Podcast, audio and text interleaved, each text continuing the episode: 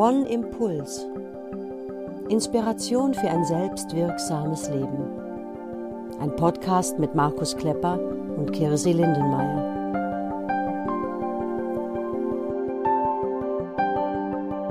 Willkommen zur 22. Folge unseres Podcasts One Impuls. Wir sind Markus Klepper. Ich und Kirsi Lindenmeier, das bist das du. Das ist richtig. Ja, ihr Lieben, wir hatten jetzt auch wieder ein bisschen eine längere Pause, wenn ich mich recht erinnere, hatten das ja aber auch letztes Mal nochmal angekündigt, dass wir das Projekt lieben und unbedingt weitermachen wollen und zugleich hat unsere Seminararbeit wieder gestartet und wir schaffen eben jetzt nicht mehr so eine hohe Taktung, wie als wir noch im Lockdown waren. Und das wollen wir auch gleich nochmal ähm, sagen. Also ich, ich weiß gar nicht, Markus, vielleicht wird es gar nicht arg viel länger wie jetzt von der letzten Folge zu heute, aber es ist auf jeden Fall so, dass vor August keine nächste Folge geben wird, weil wir jetzt Mitte Juli wieder im One Next Step Training sind und einfach uns danach auch mal ein bisschen Sommerpause gönnen wollen. Auch. Und es ist ja auch schön, äh, das kriegen wir auch immer wieder gefeedback, dass Menschen sagen, hey, wir haben die Inhaltsangabe von euren Podcasts und wir arbeiten uns äh, durch die Inhalte durch. Also es gibt ja hier glücklicherweise auch keine Aktualität, die wir bedienen müssen. Insofern ist das ganz entspannt. Und mittlerweile haben wir heute die Folge 22. Also genug Material, um sich nicht zu langweilen. Genau, das ist richtig. Genau, Markus, du wolltest noch, wahrscheinlich wolltest du gerade dasselbe sagen. Du hast auch noch einen weiteren Hinweis, den ich auch ganz wichtig finde. Genau. Genau, wir haben, ich habe vor 14 Tagen mit einer Teilnehmerin des letzten Seminars, Martina Schöne, die hat einen Buchclub auf Facebook und die sagte, Mensch, ich finde deine Arbeit klasse und ich würde dich gerne mal interviewen. Und wir haben anderthalb Stunden gesprochen über, über meine Bücher, über die Arbeit und das war so ein ganz, ganz äh, flockiges, fluffiges Gespräch, äh, also ein, ein, ein Audio- und Videopodcast über Zoom. Den verlinken wir am Ende in den Show Notes für die Menschen, die sich das angucken wollen. Und wir werden die Audioversion davon äh, wahrscheinlich als Bonusfolge, das wäre dann die Folge 23, gegen Ende des Monats äh, unter hier One Impuls veröffentlichen. Das heißt, es gibt, bis wir wieder live hier am Start sind, durchaus auch noch anderes zu hören für die, die Interesse haben. Ja, und wir wollen heute in der 22. Folge, wie letztes Mal angekündigt, die aus unserer Sicht dritte wichtige Ressource für unser Leben anschauen. Wir nennen es ja fast so ein interner Begriff, kann man sagen, das große Ganze. Was meint das große Ganze? Markus, du hast es super schön ähm, beschrieben als spirituelle Lebensversicherung. Also es ähm, geht heute um das Thema Glaube, ähm, Glaube in jeglicher Hinsicht, also erstmal ganz unabhängig von, von einer religiösen Richtung. Auch dazu werden wir später noch was sagen. Und bevor wir in diese Ressource einsteigen, Markus, würde ich dich nochmal bitten, eben ähm, vielleicht auch für Hörer und Hörerinnen, die uns noch nicht so lange hören, zu erklären, was sind denn diese drei Ressourcen, die so wichtig sind und ähm, warum reden wir heute über die dritte, die auch so wichtig ist? Ja, sehr gerne. Man kann äh, das sich äh, gar nicht oft genug äh, vergegenwärtigen. Wir haben ja in der, wenn ich es richtig erinnere, in der Folge vier, äh, ich habe es nochmal nachgeguckt per se, ja, habe mich ein bisschen vorbereitet. In der Folge 4 zum Thema Resilienz haben wir die, die drei Bausteine äh, eines äh, selbstbewussten Lebens oder die drei Bausteine für Resilienz, für äh, Selbstbestimmung benannt. Und die drei Bausteine sind einmal die, die Ressource Ich. Man könnte sagen, was, worum geht es bei der Ressource Ich? Ich kenne mich selbst und ich bin mit mir im Frieden. So, das ist eine Basis, auf der unser Leben fußt. die Ressource wir. Darüber haben wir in den letzten Folgen ausgiebig gesprochen, auch so im Zusammenhang mit dem Thema Bindung, Bindungsstörung. Ressource wir könnte man auch sagen, ich fühle mich mit anderen Menschen vertrauensvoll verbunden und ich schöpfe Kraft daraus. Ja? So, und diese beiden Pole unseres Seins, unseres Lebens, die sind, wenn man sich so ein Dreieck oder ein, ein spitzgiebeliges Haus äh, vorstellen mag, die sind die Basis, auf der dieses Haus steht. Das könnte man anders auch formulieren. Es ist so etwas wie die, die emotional irdische Existenz unseres Lebens. Ja. Und dann kommt als dritte Ressource, als Giebel, als Dach, die spirituelle Dimension unseres Seins. Das große Ganze.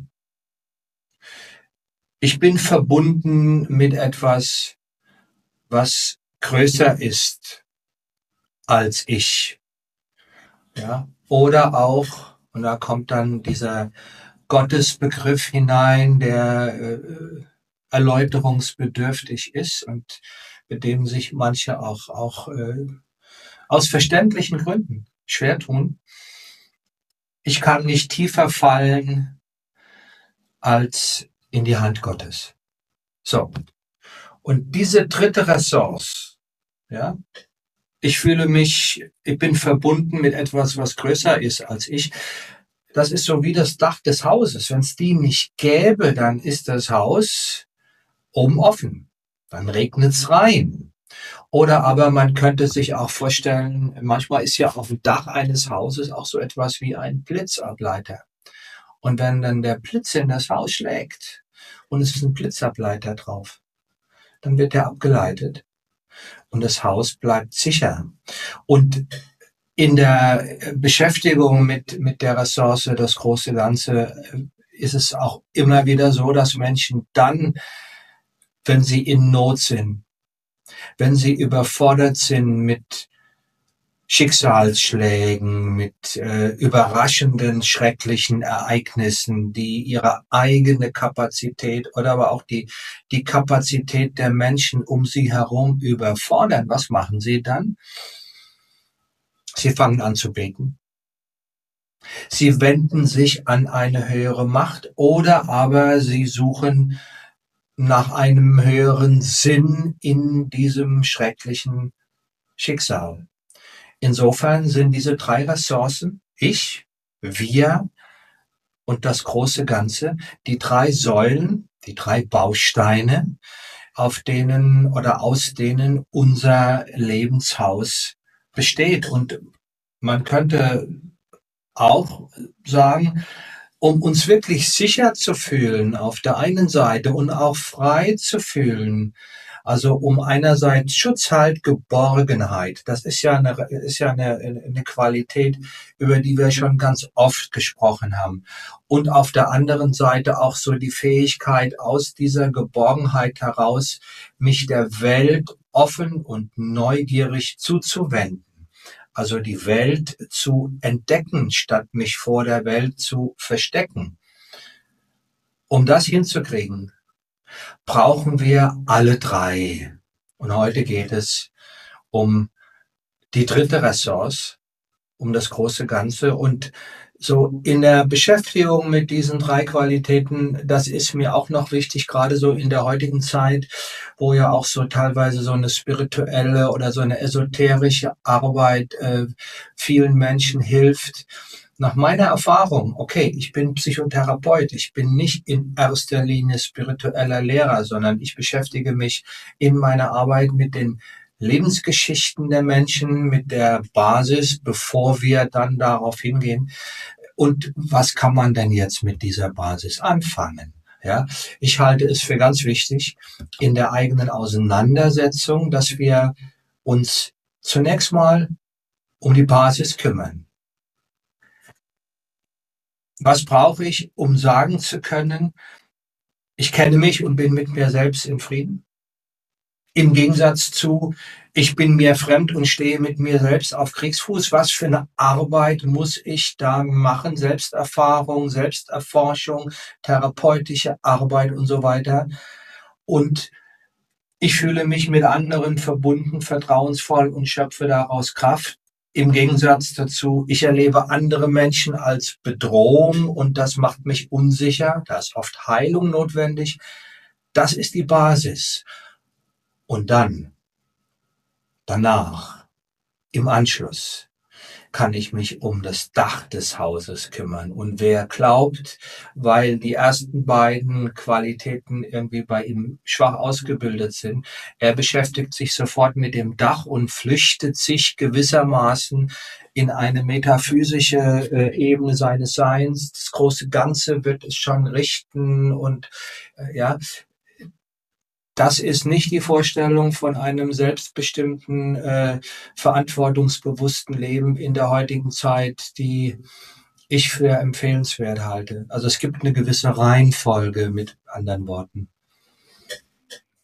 Genau, das finde ich auch eine ganz wichtige Erläuterung, Erläuterung und zugleich möchte ich nochmal hinzufügen, natürlich kann es auch sein, dass die Basis noch in Arbeit ist und trotzdem diese Verbindung zum Dach, also zu dem, zu dem, was größer ist, als wir bereits da ist. Ne? Aber dir ging es hauptsächlich darum, worauf fokussiert man sich dann und da sind wir beide eben der Meinung, dass die, die Grundbasis erstmal ordentlich da sein muss und man sich da gerne weiterentwickelt, bevor man, ja, wie du sagst, ähm, nach oben schaut und ans Dach geht.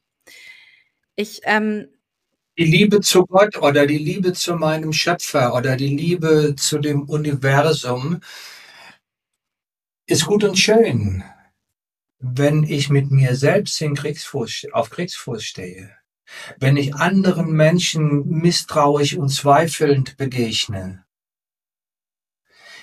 hilft mir das für ein kraftvolles Leben in dieser Welt, nur bedingt. Wenn ich mich in einen Ashram zurückziehe oder in eine spirituelle Bubble, ist was anderes. Aber wenn ich hier draußen in dieser verrückten Welt bestehen will, braucht es auch bei den anderen beiden Qualitäten ein gewisses Maß an Frieden. Und die kann man sich, das ist ja das Schöne, immer wieder auch äh, in, in all den Themen, die wir äh, bisher bearbeitet haben, äh, dass ich dafür was tun kann. Das fällt nicht vom Himmel, sondern das liegt auch ein ganz großes Stück within my reach, also in meiner eigenen Kraft, mich mit den Aufgaben zu beschäftigen, die dann dazu führen, dass mir das auch gelingt, mich da kompetenter und sicherer zu fühlen, mit mir und mit anderen Menschen. Ja, also ich würde auch behaupten, die Ressource Ich findet man eigentlich in allen unserer Folgen wieder. genau. Markus, ich würde es gern äh, nochmal umdrehen. Also ich ähm, bin durchaus in meinem Leben schon mal Menschen begegnet, die, mm, gehen wir jetzt mal davon aus, die erleben gerade keinen Schicksalsschlag, die wirklich, wo ich dachte, ja, solide Basis, die stehen gut da, sowohl mit der Ressource ich und wir und die ähm, sagen, boah, ich kann mit, mit allem, was in Richtung Gott, Glaube geht, nichts anfangen ähm, sinngemäß, ich brauche das Dach nicht. Was, was würdest du denen antworten, warum es sich trotzdem lohnt, mal über ein Dach nachzudenken? Ich würde ihm sagen, du sei dir da mal nicht so sicher. Ja, es kann sein, dass du bis jetzt in deinem Leben das noch nicht gebraucht hattest, dass du äh, vom Schicksal äh, begünstigt oder verschont geblieben bist, dass das alles irgendwie suche und easy lief und äh, es so erscheint, nicht als bräuchte es ähm, jetzt diese diese Form von Orientierung, diese Form von Schutz, diese Form auch von Hingabe äh, an etwas, was sich nicht in allererster Linie durch meinen Willen oder durch meine Kraft kontrollieren lässt. Ja, es kann sein, dass das dein Leben so bislang aussah, aber you better get ready. Ja. Und ähm, ja,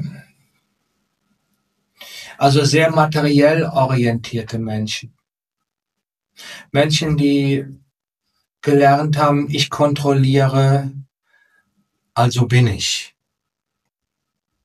Wenn die dann mit einem großen Schicksalsschlag, ja, denke gerade äh, an einen, an eine Familie, äh, die sehr, sehr, sehr, sehr wohlhabend ist und äh, für die es diese ganze spirituelle Ebene überhaupt nicht gab. Ja, und die beide auch sagten, die beiden Erwachsenen, nee, also wir haben uns damit nie auseinandergesetzt. für mich ist Geld, Erfolg, der Maßstab alles Handelns.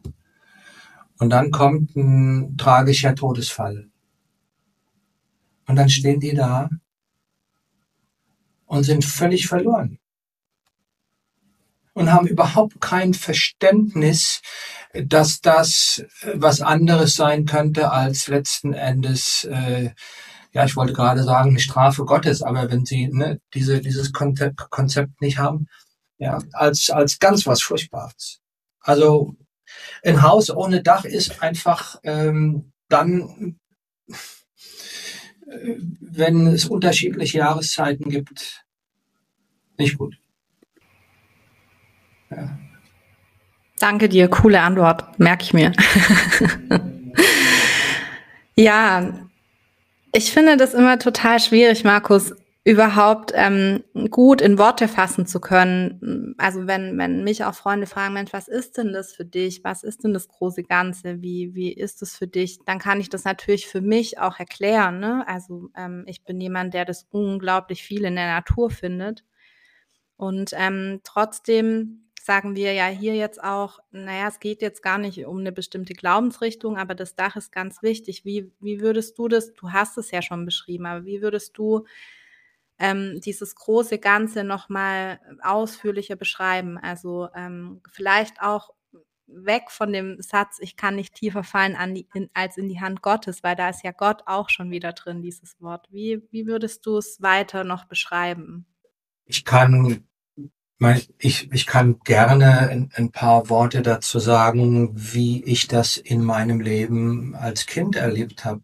Ja, ähm, klar, ich bin äh, aus, komme aus einem katholischen Elternhaus. Ähm, äh, mein ein, ein Onkel äh, aus äh, meiner Verwandtschaft war Pfarrer. Ja, ich habe also insofern äh, da eine durchaus sehr äh, eindeutige streng, nicht streng, aber katholische Prägung.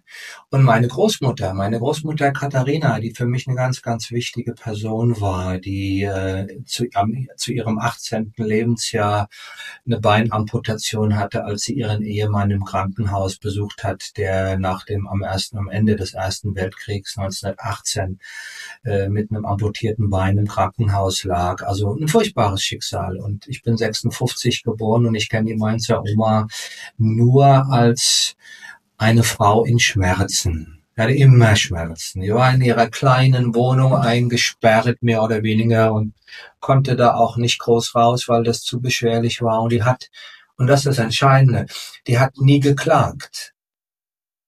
Die hatte immer so eine, so ein Licht in sich. Und zwar jetzt im positiven Sinne. Die hatte Zuversicht, die war gütig, die war liebevoll. Und warum? Ich meine, er hat ein scheiß Leben. Ja, sie ist 1900 geboren, äh, ja, also praktisch die ersten 18 Lebensjahre als gesunde Frau und oder als gesundes junges Mädel und dann äh, in Schmerzen eigentlich. Und sie sagte, der Herrgott wird mich im Himmel dafür belohnen, dass ich hier auf der Erde so viel Schmerzen habe. Ende des Vortrags. Und das hat mich unfassbar beeindruckt. Wie so ein Konzept, okay, für sie war das der Herrgott im Himmel, sei es drum. Aber es hat funktioniert. Oder aber, und da bin ich meiner Mutter ewig dankbar dafür, ähm, ich bin, mich war ein, ein, ein Lausbub, so als Kind, und wir haben auf der Straße gespielt und ich hatte oft, wie man so damals gesagt hat, ein Loch im Kopf. Also ich bin hingefallen und hatte eine Platzwunde. Und meine Mutter sagte immer, Bub, du hast aber jetzt wieder Schutzengel gehabt. Und so dieses Konzept von Schutzengeln. Also, dass es Engel gibt, die auf mich aufpassen. das fand ich mega. Ja. Ich habe dann oft versucht, äh, ich dachte, ich musste, wenn ich jetzt mich mal ganz schnell umdrehe, dann werde ich die sehen. Habe sie natürlich nie gesehen. Aber auch heute noch, wenn jetzt äh, ja Menschen, die ich kenne, irgendwie, weiß ich, im Krankenhaus sind oder so, sage ich, hey, ich schicke dir meine Schutzengel. Und das ist so eine ganz praktische Form von ich bin beschützt. Wovon auch immer. Es gibt jetzt, das sind jetzt so zwei biografische Zugänge, die, die ich so aus meinem Eigenleben, ich meine, ich bin mit 18 aus der Kirche ausgetreten und will mit, mit diesem äh, Verein nichts mehr zu tun haben. Ja, das haben wir, glaube ich, auch an anderer Stelle schon mal gesagt. Ähm, aber äh, diese, äh, diese Erfahrung früh in meinem Leben, die war schon in gewisser Weise auch prägend. Und dann, was mich auch sehr beeindruckt hat, jetzt mehr so aus Studien, ist äh, die Geschichte von Viktor Frankl. Viktor Frankl, ein, ein, ein österreichischer Psychiater, der ist 97 gestorben, ähm, der äh, die Logotherapie, Logos, der Sinn, also die Lehre von dem Sinn, die Idee, dass wir Menschen Wesen sind, die nach dem Sinn in etwas suchen, auf der einen Seite. Und auf der anderen, das finde ich mindestens genauso spannend, dass wir den Dingen in unserem Leben ihren Sinn verleihen. Und er hat im, er war in Auschwitz und hat dort äh, Beobachtungen, also er war als, als Insasse in Auschwitz und äh, die Geschäftsgrundlage war ja, wenn du morgens wach wirst, hast du überhaupt keine Vorstellung, ob du diesen Tag überlebst und wenn du diesen Tag überlebt hast, geht's am nächsten Morgen genauso wieder los. Das ist alles, ja. Und er hat festgestellt, dass Menschen, die in diesem furchtbaren, äh, in dieser furchtbaren Tragik einen Sinn gesehen haben, also die in der Lage waren, dem Ganzen Kraft ihres Geistes, Kraft ihrer Vorstellung, so etwas zu geben wie einen Sinn, etwa den, und es gibt ja einige Beispiele, Wiesenthal und, und noch ein paar Holocaust-Überlebende, die gesagt haben, Mensch, wenn ich da rauskomme, wenn ich das überlebe, dann werde ich mein Leben der Aufgabe widmen, dass etwas derartiges nicht wieder passiert. Ja, auch das ist so eine so eine ähm, Dimension, ähm, die mit dem großen Ganzen zu tun hat und ich habe vor einiger Zeit, leider habe ich da keine Quelle dafür und kann das auch nicht verlinken, aber es hat mich sehr fasziniert. Es war eine Doku auf Arte, wo es, die ging so um die Schönheit der Natur.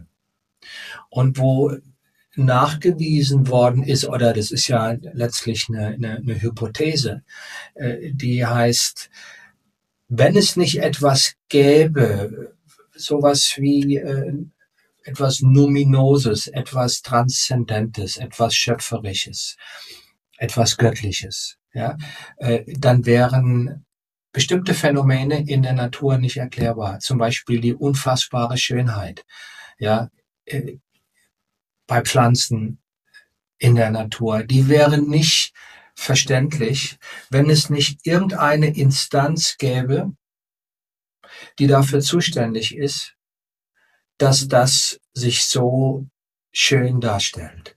Und, und auch Einstein, der ja auch so ein, ein genialer äh, Wissenschaftler war äh, ne, und ein großer Geist, äh, äh, ja, aus, äh, aus unserem Sprachraum, äh, der sagte mal, ähm, äh, so für den Zusammenhang zwischen Wissenschaft auf der einen, also das kognitive, rationale Verständnis der Welt und Religion auf der anderen Seite so der spirituelle Zugang zur Welt jenseits von Konfession. Er sagte, Wissenschaft ohne Religion ist lahm und Religion ohne Wissenschaft ist blind. Beides gehört zusammen. Und insofern gibt es ganz, ganz viele äh, Zugangswege, äh, die äh, man wählen kann. Nochmal auch da, zu deiner Frage, Kirsi. Ähm, ist dieses Dach wichtig? Selbst wenn ich das Gefühl habe, ach, ich fahre gern oben ohne im Auto. Oder ist doch schön, wenn, wenn die Sonne scheint und wenn es mal regnet, werden die Sachen halt nass. Ja, es gibt unserem Sein auf dieser Erde nochmal eine andere Tiefe und einen anderen Sinn. Und das gilt für alle. Und wer sich diesem, dieser Dimension verschließt, der ist ganz schön einsam in seinem Kokon und auch ganz schön oberflächlich. Und ähm, auch hier sei gesagt, sagen wir oft, aber es stimmt einfach an so vielen Stellen immer wieder. Ähm, und ich spreche da wirklich aus eigener Erfahrung auch. Diesen Zugang kann man lernen. Das fand ich auch sehr erleichternd. Also weil ich hatte, ich bin auch christlich aufgewachsen, jetzt nicht intensiv, aber ähm, ich habe nie verstanden, was ich da eigentlich bete, wenn ich das Vaterunser vor mich hingeprubbelt habe als Kind. Und das war, ähm, das mhm. war irgendwann völlig weg. Also ich hatte da überhaupt keinen Zugang mehr zu und habe den dann irgendwie so ein Stück wiedergefunden, glaube ich. Als Kind habe ich vielleicht noch viel mehr gespürt, dass es da irgendwie was gibt, aber mit dem, was ich da vor mich hin ähm, bete, gar nichts anfangen kann.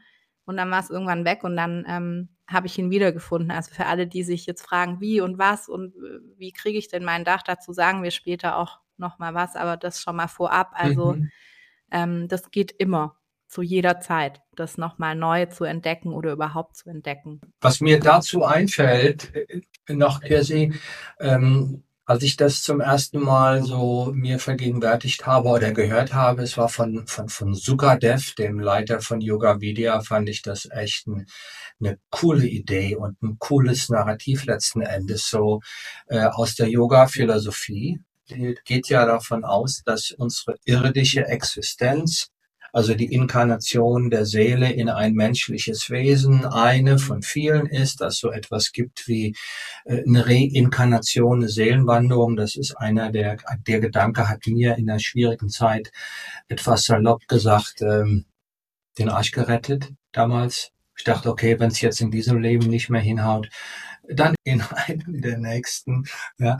Und im, im Yoga geht man davon aus, dass, äh, dass, äh, dass die Geburt in ein menschliches Wesen einhergeht damit, dass wir mehr oder weniger unsere spirituelle Anbindung verlieren. Ja, und das, meine Kinder haben noch so eine gewisse Magie, ja, und wenn sie dann so äh, dem, dem, äh, dem Leben ausgesetzt sind, spätestens wenn sie vielleicht äh, äh, im Kindergarten oder dann in der Schule so den Sozialisationsinstanzen äh, ausgeliefert sind, dann verlieren sie diese spirituelle Anbindung mehr und mehr. Und man könnte sagen, je älter wir werden, je mehr vergessen wir, wer wir wirklich sind. Und statt im Kontakt zu sein mit so etwas wie unserer inneren spirituellen Wesensart, verlieren wir uns in den, äh, in dem Spiegelbild von Maya, äh, der Täuschung, der Illusion, die da sagt, pass mal auf die Markenklamotten, der schicke Ranzen, die tollen Schuhe, später das iPhone oder irgendwelche Gadgets. That's it. Das ist das Wichtige. Das macht dich glücklich. Dafür lohnt es sich zu leben. So, und ähm, also das ist ja auch gerade aktuell in der Ukraine tobt der Krieg. Putin sitzt am Gashahn. Wir alle gucken mit Angst darauf, was passiert im Winter. Ja, nichts Gutes wahrscheinlich. Also wir sind massiv gefordert, da insgesamt auch äh, uns eines anderen zu besinnen. Ja, und was ist das andere? Dass dieser exzessive Konsum, dieses höher, schneller, weiter oder dieses ich finde mein Heil in den äh, in dem Bling Bling der Welt, ja, dass das eine Lebensweise ist, die definitiv an ihre Grenzen gekommen ist. Ich meine, wissen tun wir das spätestens seit 1972, seit Dennis Meadows Club of Rome Grenzen des Wachstums äh, geschrieben hat. Das ist jetzt 50 Jahre her. Ich habe das Buch damals gelesen und dachte, oh fuck. Ja, so. Also wir, wir wussten das alle, wollten es nicht wissen. Jetzt werden wir mit der Nase draufgestoßen. So. Und dann merkt, dann kommt durch eine Erschütterung, durch eine Krise, egal ob das eine persönliche Krise ist oder äh, eine, eine globale Krise oder eine, eine gesellschaftliche Krise oder alles zusammen, ja, werden wir aus unserem Tran irgendwie wachgerüttelt und stellen fest, äh, nee, nee, irgendwie haben wir uns verlaufen. Und dann und das merken wir ja auch bei uns in unserer Arbeit. Viele Menschen, die etwa zum One kommen, die kommen nicht, wenn ihnen die Sonne aus allen Körperöffnungen scheint, sondern wenn sie merken, hey, irgendwie, ich glaube, ich brauche mal wirklich ein Check-up, ja, weil irgendwas läuft hier komplett schief.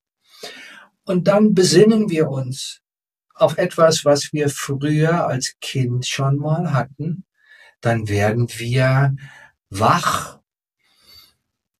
Wir werden innerlich, wir wenden uns Meditation zu, spirituellen Praktiken zu und stellen fest, etwas und holen uns was zurück, was wir durch den Lauf des Lebens und natürlich auch in einer unfassbar materiell äh, orientierten Welt, wo die Werbung ja nicht dafür da ist, Bedürfnisse zu befriedigen, sondern Bedürfnisse zu wecken und uns vorzugaukeln.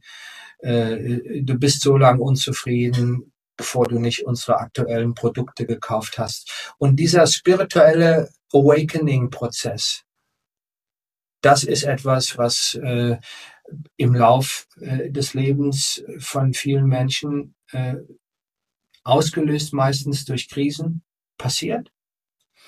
Häufig auch so idealtypisch around etwa um die Halbzeit, äh, ja, Mid-Birth, Midlife Crisis, so um die vier, zwischen 40 und 45, wo ich merke, okay, hier braucht es jetzt nochmal was anderes und dieser Begriff Mid-Birth, die Geburt in der Mitte des Lebens, wo wir uns selbst zur Welt bringen. Die physische Geburt, da war insbesondere unsere Mutter und unterstützt von anderen dran beteiligt. Und so, so kriegen wir häufig das wieder zurück, was wir vorher vielleicht gar nicht glaubten, dass wir das brauchen, weil ist ja alles super. Ja, Markus, das, was du gerade gesagt hast, finde ich, kann man auch in fast jeder Dokumentation über Naturvölker beobachten. Also ähm, die haben ja oft materiell ganz wenig und sind sehr, sehr gut ans große Ganze oder ans Göttliche angebunden. Was hat dich denn damals an der Yoga-Philosophie so fasziniert? Also wenn, wenn ich mich jetzt für eine Glaubensrichtung entscheiden müsste, wäre es bei mir auch ähm, ja Yoga-Philosophie und Buddhismus. Ähm, und wir hatten ja auch vorhin einmal gesagt, na, mit Kirche können wir beide nicht so viel anfangen. Was, was war da für dich der Unterschied zur Yoga-Philosophie und ähm, zwischen, zwischen Kirche und Yoga-Philosophie? Also, ich war ja relativ nah dran als Jugendlicher so an der katholischen Kirche und habe, sag mal, die Scheinheiligkeit oder die Verlogenheit ja, die damals schon äh, für, mich spürbar war, äh, hautnah miterlebt. Und insofern ist so dieses Versprechen, hier geht es um Werte, hier geht es um eine bestimmte Haltung, die ähm, für etwas steht, wofür ich auch als Jugendlicher mich stark machen konnte, äh, die das erschüttert hat. Und das war für mich so der Aufhänger. Ja, es war die erste Demonstration meines Lebens, äh, in der ich äh, äh teilgenommen habe. Damals war ich 13, das war bei uns im, in, der, in einem kleinen Dorf. Es gab einen Kaplan, der war, äh, der hat den, den Auftrag Jesu für die Bedürftigen und für die äh, äh da zu sein ernst genommen und der ging in die Obdachlosen äh, Unterkünfte und hat mit den Menschen gearbeitet und dem, dem Pastor. Dem war das ein Dorn im Auge, was der sich mit denen beschäftigt. Und er hat ihn rausgeschmissen. Und dann haben wir bei uns im Dorf eine Demonstration veranstaltet dass der Kaplan bleibt und gegen den, gegen den Pastor, der so, äh, ja, eine Institution war. Und mein Vater sagte, und du gehst da nicht mit. Und ich bin vorne mitgelaufen. Da dachte ich, nee. So. Also insofern hat durch die Praxis, durch die machtorientierte Praxis der Kirche, haben so, hatte so die, die, die eigentliche Botschaft, die, die Botschaft Christi, ja, die wurde damit konterkariert. Und damit war für mich das Thema Kirche erstmal zu Ende. Und Yoga war für mich, äh, und das ist, glaube ich, auch ein wichtiger Unterschied, ähm, es ist was anderes, ob mir ähm, bestimmte Parolen vorgebetet werden und ob ich die rezitiere, ja, und dann auch noch solche Aussagen wie, O Herr, ich bin nicht würdig, dass du eingehst unter mein Dach, aber ein Wort von dir und meine Seele wird gesund. Ja, was du als Katholik jeden Sonntag bei der Heiligen Kommunion oder bei der Wandlung oder irgendwie, ich weiß nicht mehr genau, wann das ist. Ja, also ob du äh, irgendwelche ähm, Parolen und, und Haltungen äh, so auf eine Form von, von Konditionierung oder von Dogma dir aneignest, oder ob du selbst erlebst durch eigenes Tun, wie in dir eine Qualität von Dankbarkeit, von Offenheit, von Demut wachgerufen wird durch deine eigene Praxis. Ob das eine buddhistische Praxis ist, ob das eine Yoga-Praxis ist, ja.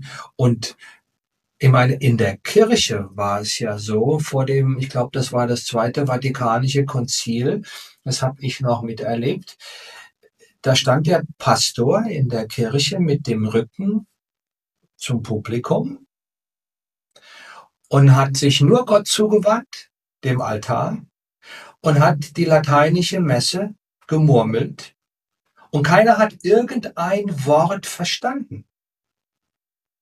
Also du warst gewissermaßen Statist in einem Ritual, äh, was du nicht begriffen hast. Irgendwann wurde dann die katholische Messe auf Deutsch gelesen und der Pastor hat sich den Gläubigen zugewandt. Ja, große Revolution. Aber immerhin war er derjenige, der verkündet. Und die Menschen waren die, die das nachbeten und aufnehmen. Aber das, der eigene Zugang dazu, mein eigenes Erleben, dass ich spüre, da passiert was in mir und das, was in mir passiert, das hat, wenn man so will, Resonanz. Das berührt mich. Das ist die Qualität, die ich im Yoga erlebt habe und die viele in diesen spirituellen Techniken erleben, äh, im Buddhismus, im Yoga, in der Meditation und wo es nicht darum geht, dass irgendjemand dir erzählt, wo vorne und hinten ist, sondern du erlebst das selbst. Es ist deins. Danke dir. Ja, ich kann mich da nur voll und ganz anschließen. Also ähm, von den ganzen Missbrauchs Geschichten, die da jetzt ähm, seit langem im Raum sind, sowieso mal ganz abgesehen, ne? die hattest du jetzt gar nicht erwähnt, aber das kommt ja noch on top obendrauf. Ähm, was mir nochmal wichtig ist, also Markus und ich, wir ticken da ja, wir, wir ticken sehr, sehr ähnlich. Ähm, wir würden damit aber nie sagen wollen, dass wir grundsätzlich Menschen, die in die Kirche gehen, ähm, irgendwie ähm, nicht respektieren oder so. Also das finde ich einfach nochmal wichtig an der Stelle zu erwähnen. Uns geht es eher um diesen Gedanken, hey, prüft mal für euch, was, was passiert da wirklich in euch, was, ähm, was redet ihr in euren Gebeten, könnt ihr damit was anfangen oder vielleicht auch eher nicht. Ähm, und wenn Also äh, zu uns in die, in die Seminare kommen viele Menschen, die ähm, natürlich christlich oder was auch immer für einen Glauben haben, ähm, die, denen die Türen bei uns offen stehen. So, das fand ich jetzt noch wichtig, dass hier kein Missverständnis entsteht, ähm, sondern uns geht es in der Folge hauptsächlich darum, auch um, um das zu prüfen und, und diese Anbindung vielleicht auch noch mal ein Stück zu erweitern. Absolut. Und es gibt ja auch, weil du gerade jetzt so die, die ganzen äh, fürchterlichen Missbrauchsskandale und insbesondere äh, die Art und Weise, wie damit umgegangen wird, ähm, benannt hast, ähm, die zu ganz viel Kirchenaustritten führt. Ich finde das wichtig, dass Menschen, die sich nicht der Institution unterwerfen, sondern den Idealen und den Werten verpflichtet fühlen. Wir sind Kirche, ja, dass die in diesem verkrusteten Machtgebilde äh, bleiben und ihren Einfluss geltend machen. Wenn alle, die sagen, der Laden passt mir nicht, irgendwie weggehen, dann ja gut, irgendwann wird er kollabieren. Aber man darf ja auch nicht vergessen, das ist ja auch ganz, ganz wichtig, dass äh, die karitative Arbeit der beiden großen Kirchen, der katholischen Kirche, der evangelischen Kirche, die Jugendarbeit und so weiter, ja, die karitative Arbeit, jetzt auch gerade so ihre Haltung, äh, was die Flüchtlinge in der Ukraine-Krise anbelangt oder in dem Krieg anbelangt und so. Das ist ja eine eminent wichtige Arbeit für unsere Gesellschaft. Und es ist so furchtbar, dass die Institution Kirche im Grunde durch ihre Hartleibigkeit und durch ihre verknöcherten Machtstrukturen und durch ihren äh, patriarchalischen, frauenfeindlichen Ansatz vieles davon kaputt macht. Und ich bewundere jeden und ich kenne viele Menschen, äh, die äh, sich trotz und alledem sagen, wir engagieren uns und wir bringen, wir, wir, wir ähm, äh, engagieren uns dafür, dass diese Organisation nicht jetzt auf einer globalen Ebene, ich meine auch Franziskus in Rom äh, ist letzten Endes mit vielem gescheitert, weil er gegen die Machtstrukturen nicht ankommt. Ja, aber so vor Ort, lokal in den Gemeinden macht, machen die Kirchen und die, die Mitarbeiter eine ganz, ganz wichtige Arbeit. Und natürlich, klar, ja, also wir, äh, wir heißen jeden willkommen, der sagt, ich bin katholisch, ich bin evangelisch, ich bin christlich, ich gehöre diesem Glauben an, ich stehe dazu. Natürlich, ja, das, das ist ja auch das Schöne.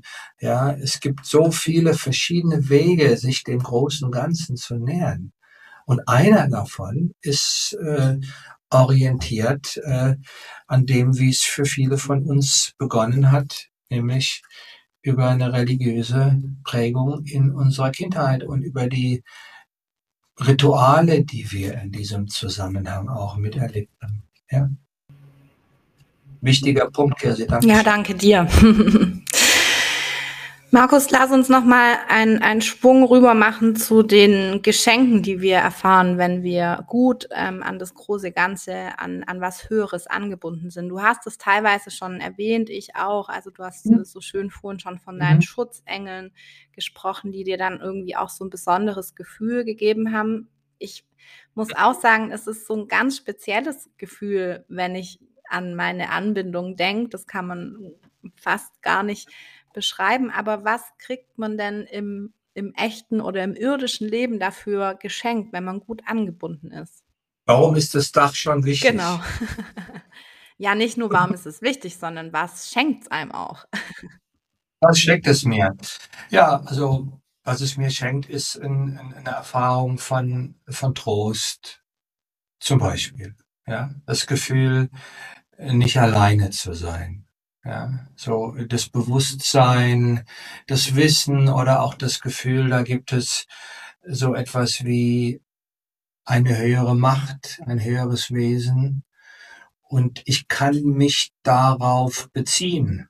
Ja, so und äh, das spricht zu mir oder das führt mich, ja, äh, Urvertrauen. Ja, das Gefühl, geschützt, verbunden und geführt zu sein. In dem Zusammenhang finde ich so dieses Gedicht von, von Bonhoeffer so äh, eindrucksvoll, also dem, äh, ja, im Zusammenhang mit äh, äh dem Hitler-Attentat, äh, von guten Mächten wunderbar geborgen, erwarten wir Trost, was kommen mag. Gott ist bei uns am Abend und am Morgen und ganz gewiss an jedem neuen Tag. Das schreibt dieser Mann in der Zelle der Nazis in der Erwartung seiner Hinrichtung. Das ist, wenn ich das habe, deshalb haben wir ja auch am Anfang, so habe ich ja diesen, diesen Begriff etwas plakativ geprägt, unsere spirituelle Lebensversicherung. Ja, wenn ich das habe, dann, ja, dann I'm safe. Verschafft mir ein Gefühl von Heimat das Gefühl, im Leben, in der Welt, im Universum zu Hause zu sein und einen Platz zu haben. Natürlich insbesondere über vermittelt, ich meine, für mich ist nach wie vor heute, wenn ich in eine Kirche gehe, die Gebäude, das Gemäuer, der Geruch, egal wo das ist, das ist wie coming home. Ja. Natur, ja, ich war vor vielen Jahren mit einem guten Freund in Namibia in der Wüste. Nachts unterm Sternenhimmel äh, zu sitzen oder zu liegen und zu merken, hey, ich bin ein Kind äh, des Universums und äh, ich bin ein, zwar ein kleines Sandkorn in einem großen Meer, aber ich bin irgendwie verbunden. Ja, es verschafft mir darüber hinaus so etwas wie, wie Zuversicht und Lebensmut. So dieser Satz, alles hat seinen Sinn. Es wird für etwas gut sein, auch wenn ich noch nicht genau weiß, wofür. In Abgrenzung dazu, warum musste das ausgerechnet schon wieder mir passieren? So dieses dieser Stoßseufzer eines sich als Opfer fühlenden Menschen. Es wird für was gut sein. Wenn ich das, wenn ich angebunden bin an etwas Größeres, dann fällt es mir leicht, auch wenn ich den Sinn unmittelbar nicht sehe, zu sagen, ja, wer weiß, das ist das, was Viktor Frankl beobachtet hat, was die, die Chance für Menschen in Auschwitz, diesen Horror zu überleben, dramatisch gesteigert hat. Und die, die diese Verbindung nicht hatten, äh, denen hat die Energie gefehlt und die sind dann halt auch äh, an diesem Horror sehr viel häufiger gestorben. Ja, es verschafft mir so ein Gefühl von Sicherheit. Ja, äh, der Kontakt mit meiner inneren Weisheit, der Kontakt mit meiner Intuition, der Kontakt mit dem, was ich dann spüre, wenn ich gelernt habe, nach innen zu lauschen und eine bestimmte Haltung einzunehmen, sorgt dafür in aller Regel, dass ich klügere Entscheidungen treffe. Verschafft mir eine Form von Gelassenheit und natürlich auch so die, diese Idee, ähm, da gibt es Schutzengel, die passen schon auf mich auf. Ja, und die sind, die sind immer da. Ja, und vielleicht noch zu guter Letzt, also es tut natürlich auch äh, dem eigenen Selbstwert gut. Ja, also, denn dieser, wenn der Kontakt zum großen Ganzen eine persönliche, eine individuelle, eine existenzielle Erfahrung ist, die mir gehört, die nicht von Dritten mir irgendwie verkauft wird, so etwa wie in kanonisierten Religionen, ja, wo ich oft den Sinn dessen überhaupt gar nicht verstehe, so sehr ich als Kind die, die diese eindrucksvollen, imposanten Rituale der Kirche irgendwie ähm, toll fand auch. Es war einfach ein mordsmäßiges Spektakel. Ja, ich habe vieles von dem, was dort gesagt worden ist, nicht verstanden. Ja, ja, äh, warum äh, ist ein Wort von Gott und meine Seele wird gesund und warum bin ich nicht würdig, dass ich eingehe unter mein Dach und so. Ich dachte, what? Schon als Kind er, was ist das für eine Scheiße? Ja, also, aber das gehörte halt zum Kanon dessen, was man da runterleiert. Ja, wenn ich das selber erlebe, ja, dann ist das sozusagen, ist diese Verbindung, die ist der Ausdruck meiner eigenen Wahrheit, meiner eigenen Weisheit und meiner eigenen Selbstbestimmung. Und das tut auch meinem Selbstwert gut. Ich hatte zum Glück gerade mein Mikro auf Stumm, weil ich habe gerade herzlich gelacht, weil Markus irgendwie, du sagtest, glaube ich, irgendwie, das nicht würdig, dass du eingehst unter, ähm, unter meinem Dach und nicht in mein Haus, weil wir so viel über Dächer gesprochen haben, kann das schon mal passieren. Wie auch immer, ich habe auch gedacht, es ist nicht ganz, aber ähm, dieser Satz, der hat sich mir nie erschlossen und ich habe immer instinktiv gespürt, das ist Unfug. Ja, ja. Und das behagt mir auch nicht. Aber das gehört ja. sich halt so. Das musste man, ja. Ja, echt spannend. Also ich, ich, aber es ist jetzt ein anderes Thema. Ich will es trotzdem einmal kurz sagen. Ich kann ja meine Schutzengel heute noch sehen. Also ich weiß genau, wie die aussehen. Wenn ich zeichnen könnte, könnte ich die auch zeichnen, aber ich kann nicht zeichnen. Mhm. Und das finde ich, habe ich gerade auch so dran mhm. gedacht. Das ist ein ganz anderes Thema jetzt, ne? Aber so, ähm, ich merke auch immer wieder in einzelnen Kontakten werde ich da durchaus auch mal schräg angeschaut, wenn ich sage, ja, also ich kann die sehen, ich weiß auch, wie die aussehen und die haben, ne? Ähm, ihre bestimmten Stellen, wo sie dann immer mal wieder auftauchen. Da könnte man ja auch schon fast sagen, äh, was ist denn mit der Alten passiert. Aber ja, so unterschiedlich kann das manchmal sein. Ja, es gibt verschiedene Zugänge. Manche sehen die, manche spüren sie, manche hören sie, manche fühlen sie. Äh, und andere haben sie halt nicht. Markus, in Anbetracht der Zeit, es geht immer so schnell rum mit uns, das ist so schön. Vielleicht mhm. trotzdem aber noch mal relativ kurz zu dem Punkt, ähm, wir, wir hatten das vorhin oder du hattest es auch schon erwähnt, was, warum auch manche Menschen einfach ja eine Art Blockade haben, also diesen Zugang eben gar nicht finden, obwohl sie vielleicht eine gute mhm. Basis mhm. haben oder an der Basis im Moment arbeiten, aber sagen, oh, also zu diesem Dach da oben kriege ich irgendwie ähm, noch nicht so einen richtigen Zugang. Du hattest ähm, eingangs schon gesagt, es hat oft was mit Angst und Kontrollbedürfnis zu tun, aber es gibt noch zwei, drei andere Dinge, die das verhindern können. Was ist das denn?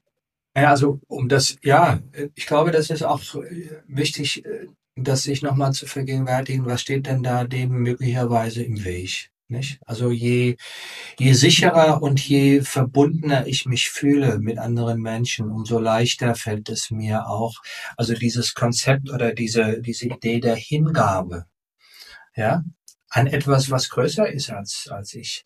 Nicht als Aufgabe. Also Hingabe ist schon auch eine Aufgabe. Das kann ich lernen oder dem kann ich mich widmen. Aber das bedeutet nicht, ich gebe mich auf, sondern ich gebe mich hin. Ich lasse mich fallen in etwas, was größer ist als ich. Und wenn ich das mit Menschen erlebe, wenn ich also, sag mal, eine gute Bindung habe, dann fällt mir das auch leichter mit etwas, was äh, mehr so von der spirituellen, transzendenten äh, Dimension unseres Wesens kommt.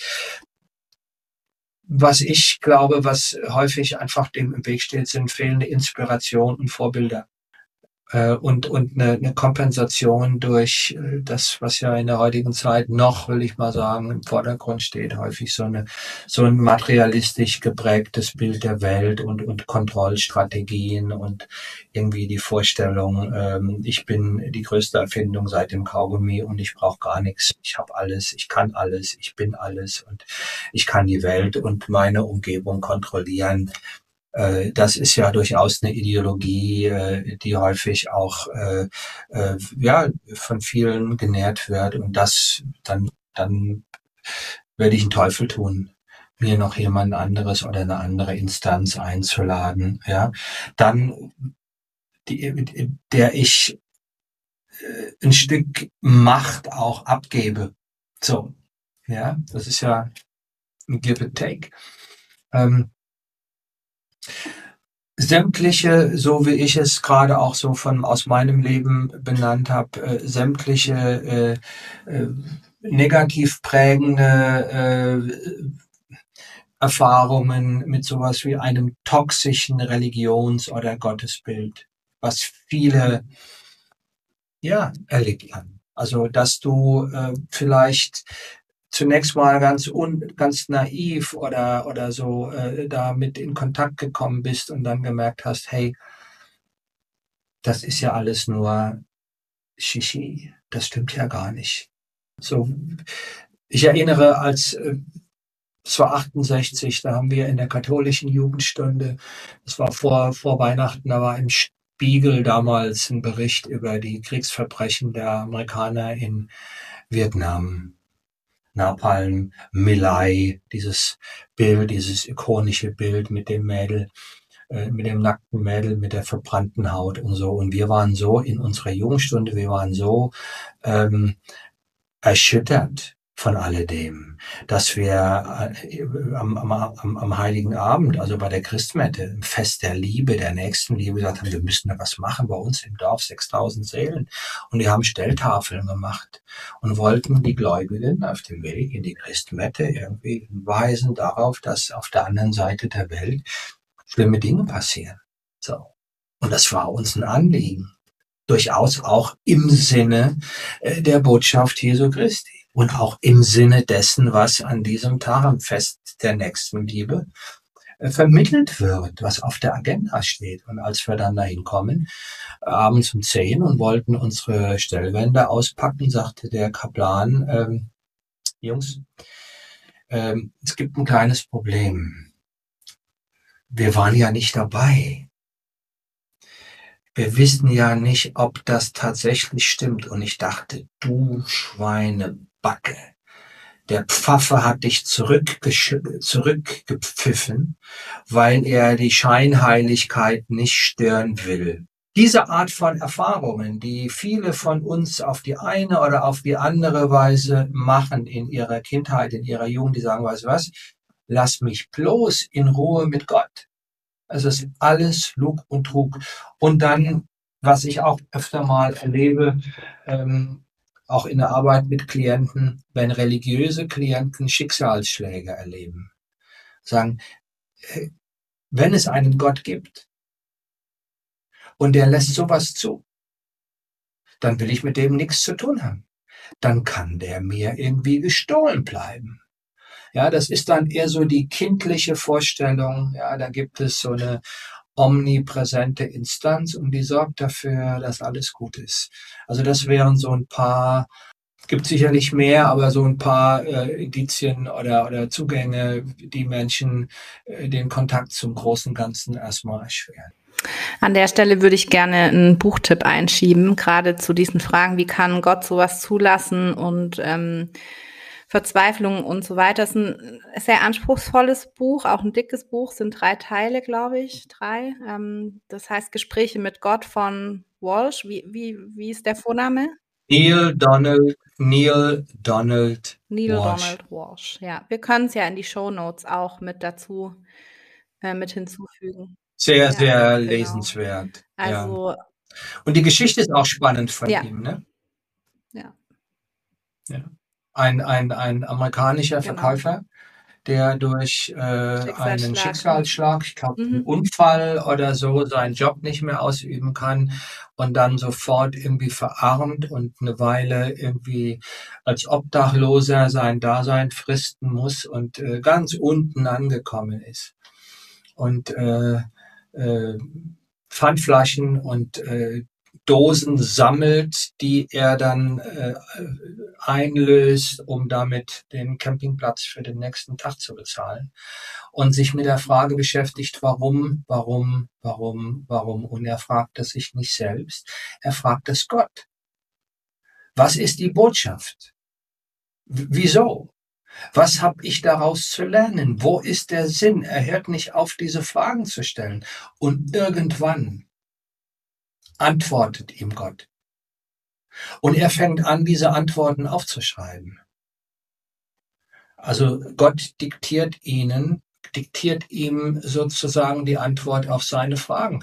Und dann geht er mit dem Manuskript von einem Verleger zum anderen und wie es dann so ist, ähm, die ersten Verleger sagen, geh mal gerne ein Haus weiter und irgendeiner sagt, hey, das ist gut. Und mittlerweile ist Neil Donald Walsh ein sehr, sehr, sehr erfolgreicher äh, in jeder Hinsicht und gefragter spiritueller Lehrer. Und es sind nicht nur drei Bücher, Kirsi, es sind, weiß ich nicht, äh, Gespräche mit Gott für Kinder und für dies und für das, also in der Urform, wenn ich es richtig in Erinnerung habe, ist ja schon auch lange her, als das ange in den 90er Jahren, glaube ich, waren es erstmal drei, mittlerweile würde mich nicht wundern, wenn es vielleicht auch schon zehn sind. Ja, und das ist eine reale Geschichte, wie aus einer Lebenskrise ein spirituelles Awakening geworden ist. Und weil du das gerade erwähnt hast, würde ich gerne noch etwas anderes erwähnen in dem Zusammenhang. Einen Film, From Business to Being, ähm, vom Geschäft, also vom Business zum Sein, ja, äh, äh, wo äh, das ist ein Film, wo die Geschichte von äh, erfolgreichen äh, Wirtschaftsmenschen, Investmentbanker und so weiter, die irgendwann ausgestiegen sind und über diesen Ausstieg irgendwie eine spirituelle Öffnung erfunden, äh, erlebt haben. Tun wir auch in die Shownotes. Sehr, sehr sehenswert. Ja, Markus, jetzt stellt sich vielleicht einigen Hörer und Hörerinnen so die Frage, okay, wenn ich jetzt den, den Zugang noch gar nicht gefunden habe oder den üben möchte oder ihn vielleicht auch wieder aufleben lassen möchte, wie, wie geht denn das? Also wie kann ein Mensch den Kontakt wieder herstellen, überhaupt herstellen und oder pflegen? Ja, genau. Und äh, du hast es ja vorhin schon gesagt, Kirsi, auch das lässt sich lernen. Das ist ganz, ganz wichtig. Alles, was uns entschleunigt, alles, was uns aus diesem hektischen, von To-Do-Listen geprägten Lifestyle aussteigen lässt, alles, was uns dabei unterstützt, unsere Seele baumeln zu lassen und den Kontakt zu der transzendenten Seite unseres Wesens, den zu intensivieren ist wertvoll und wichtig. Und äh, die gute Nachricht ist, da gibt es so unfassbar viele Möglichkeiten, dass man sagen kann, da ist für jeden was dabei. Ja, also was es braucht, um diese die, diesen Kanal zu öffnen, äh, wenn man jetzt mal auf der Ebene unserer Gehirnwellen äh, äh, das anguckt, äh, es braucht sowas wie diesen Alpha-Zustand, den wir haben mindestens zweimal äh, am Tag ganz regulär, wenn wir morgens aus dem Schlaf wach werden und wenn wir abends in den Tag beenden und hineingleiten in den Schlaf. Deshalb bitten wir ja auch bei uns in den Seminaren die Menschen, wenn sie morgen zum Yoga kommen, im Idealfall, wenn sie es hinkriegen, vorher nicht zu sprechen, sondern so die Energie, die sie mit hinein und dann äh, so durch die ne, Yoga-Praxis, äh, Meditation und Atem und Körper und äh, dann langsam in den Tag zu kommen. So, also dieser, dieser Bewusstseinszustand ist das Entscheidende. Kontakt zur Natur. Wald, Wasser, Berge, dieses Waldbaden zum Beispiel, Walddusche, ist äh, eine wundervolle Möglichkeit äh, zu merken, hey, da, da ist was. Ja? Existenzielle äh, Naturerfahrungen. also wir haben jetzt an diesem Wochenende gerade eine, wo ich als Seminarleiter nicht dabei bin, weil ich jetzt krank war. Projekte hier in der Eifel, wo wir dreieinhalb Tage äh, um das Feuer sitzen und äh, sehr unmittelbar mit den Elementen in Kontakt kommen. Stille, Einkehr, Beten, Meditation, Achtsamkeit, Yoga, MBSR-Praktiken, Mind Balance Stress Reduction ist ja heutzutage so eine moderne Form von Meditation, die äh, für viele, die so gestresst sind äh, und, und äh, ja, sich super im Alltag äh, integrieren lässt. Trance-Erfahrungen, in welcher Form auch immer, ja, Trance-Erfahrungen durch äh, intensive Sporterlebnisse, durch äh, Tanz, äh, durch ähm, Trance-Reisen anderer Art, Flow-Zustände, beim Sport, beim Orgasmus. Rituale, die uns mit der tieferen Dimension unseres Seins verbinden. Ja, Rituale geben unserem Leben Tiefe und Halt und Struktur. Und ganz wichtig, auch gerade so für die Eltern, die uns zuhören, äh, man kann das Kindern super vermitteln durch einfache Rituale, die sie äh, mit etwas anderem verbinden. Also wenn ich äh, so an meine Kindheit denke, wir waren kein religiöses Haus, auch wenn meine Eltern beide ja katholisch waren und ich auch und so weiter, aber so dieses Tischgebet, komm Herr Jesus, sei unser Gast und segne, was du uns bescheret hast, bevor es losgeht zum Mampfen.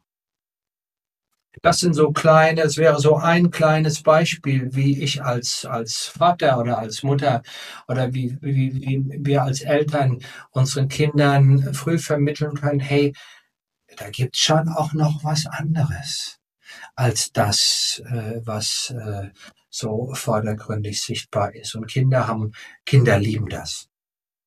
Die sind offen dafür auch Tagträumen. Also es wäre super, wenn dieses Tagträumen, wenn Kinder mit, mit imaginären Wesen sprechen oder wenn sie sich in andere, in andere Welten nicht flüchten, sondern damit in Kontakt sind, also mit der Magie, mit dem, Göttlichen, mit dem Transzendenten, wenn man äh, äh, als Eltern nicht sofort sagen würde, jetzt hör auf und, und reiß dich zusammen und guck nicht in die Luft und äh, jetzt hier still sitzen und ne, so diese Erziehungs äh, Rat, äh, Herangehensweisen, sondern wenn man diese diese Seite äh, den Kindern irgendwie auch lassen würde. Und natürlich gerade auch so in der schamanischen Arbeit auch wenn man das mit Vorsicht genießen muss, einfach äh, zumindest wenn wir das hier so benennen, weil es äh, in Deutschland äh, verboten ist, die Arbeit mit, äh, mit Medicine-Ritualen, ja, mit äh, schamanischer Medizin, Urwaldmedizin, ob das nun Ayahuasca ist oder andere Dinge, die diese Dimension für Menschen äh, ähm, erfahrbar machen. Der Punkt ist, ich muss es erfahren selbst. Und dann merke ich, hey, ja, äh, ich muss, es geht gar nicht darum, an irgendetwas zu glauben oder das zu wollen, sondern zu spüren, ach da, warte mal, irgendwie, da ist was. Und das ist cool. Und wir erleben das ja auch immer wieder in Seminaren, dass Menschen, die, wo es, wo es gar nicht darum geht, denen jetzt irgendwelche Ideologien zu vermitteln, sondern sie zu Erfahrungen einzuladen, wie sie über diese Erfahrungen merken, das ist gut. Und dann findet jeder seinen eigenen Zugang. Ja, und äh, ich sage das auch in vielen Folgen, aber auch hier finde ich passt wieder. Macht euch nicht so viel Stress. Also es ist wirklich ein Prozess und ein Wachstum. Und vor allem finde ich, wenn man entweder nicht so schöne Erfahrungen gemacht hat oder noch überhaupt keine Erfahrung hat mit dieser Dimension, dann braucht es wirklich Zeit. Also bei mir ist es über Jahre gewachsen, wirklich über Jahre und nicht jetzt mal nur mal über, äh, ich gehe mal für ein paar Wochen regelmäßig in den Wald und gucke mir Blumen an. Ich übertreibe jetzt natürlich. Aber so glaube ich, das Allerwichtigste ist wirklich, sich, sich auch die Bereitschaft zu haben, auch irgendwie sich dem öffnen zu wollen. Und ähm, ich glaube, was sich wirklich am allermeisten für den Einstieg anbietet, ist die Natur diese Natur und diese Entschleunigung und einfach mal einer Biene zuschauen, wie sie eigentlich arbeitet, ist allein schon, finde ich, was, was diese Dimension ein Stück öffnen kann. Ja. Ja, lieber Markus, wir sind am Ende angelangt. Es hat mhm. wieder großen Spaß gemacht. Wir haben uns noch gar nicht besprochen, mhm. was das nächste Thema sein wird, aber dann wird es eben eine Überraschung. Uns fällt auf jeden Fall was ein. Genau. Ah, an der Stelle möchte ich noch mal sagen, wir wurden beide letztens darauf mhm. angesprochen, dass wir irgendwie in der Folge ähm, immer mal wieder sagen, ja, ihr könnt uns ja auch schreiben, wenn ihr Wünsche habt und die Menschen finden ja Gott sei Dank auch meistens den Weg zu uns über die Homepage vom One oder so. Aber es gibt auch eine Podcast-E-Mail-Adresse, an die ihr euch, ähm, an die ihr ähm, uns schreiben könnt. Wünsche oder Äußerungen oder sonst irgendwie was. Ähm, weißt du sie auswendig, Markus? Ich glaube, sie heißt Podcast at markus-klepper. Ich glaube auch. Aber, aber wir, auch die tun wir nochmal in die Show Notes. Ähm, dass ihr die da auch findet, wenn ihr ähm, wirklich auch uns gerne mhm. mal eine Mail schreiben möchtet, ja. Ja, und wir freuen uns, äh, also die Rückmeldungen, die wir kriegen, äh, die äh, studieren wir aufmerksam und vielen Dank auch für, wir haben, glaube ich, eine ganz, eine ganz treue Hörerschaft, ja, die Menschen, die sich die Zeit nehmen, ja, gerade letztlich äh, eine E-Mail gekriegt, äh, sagt, Mensch, ich höre jede eurer Folgen und ich höre sie von vorne bis hinten und ich höre sie mehrfach und äh, nein, ihr müsst euch gar nicht beeilen und so schnell und sondern macht das nur ruhig so. Das war ja am Anfang äh, auch ein bisschen die Frage oder die Sorge, ob wir jetzt hier irgendwelche Inhalte auf äh, kurze Soundbites zusammen dampfen sollen oder ob es nicht auch tatsächlich geht. Äh, Inhalte auch etwas äh, intensiver auszubreiten. Und äh, das ist unser Stil und ich glaube, dass das auch viele Menschen sehr zu schätzen wissen, weil sie damit auch intensiver in ein Thema einsteigen können. Ja. Genau, und für uns ist es einfach auch entspannter, nicht so unter Zeitdruck zu sein. Wir kriegen die Zeit ja immer locker voll. Ja, ihr Lieben, vielen Dank fürs Zuhören. Wir schicken euch wie immer liebe Grüße und natürlich äh, hatte ich gerade einen Fehler drin. Also die nächste Folge wird eben die angekündigte Bonusfolge von Markus im Interview mit Martina Schöne und die übernächste Folge wird dann ähm, eine Überraschung für euch. Aber wir finden ein Thema, da bin ich ganz sicher. Dann sage ich mal Tschüss, macht's gut, habt einen guten Sommer, passt auf euch auf, bleibt gesund. und bis bald. Wenn euch was unangenehm auffällt oder so, lasst es uns wissen. Wenn euch etwas positiv auffällt, lasst es andere wissen. Und ähm, ja, passt auf euch auf. Corona ist noch nicht vorbei, offensichtlich. Ja. Und alles andere, was so in der Welt passiert, ähm, erfordert einen klaren inneren Kompass und einiges von dem, was wir hier so in den vergangenen äh, 21 Folgen benannt haben, trägt ja auch ein Stück dazu bei, äh, diesen inneren Kompass äh, immer wieder zu kalibrieren. Und ich glaube, den können wir noch gut gebrauchen. Dankeschön, danke an dich, Kirsi, und äh, bis bald. Tschüss, bis bald.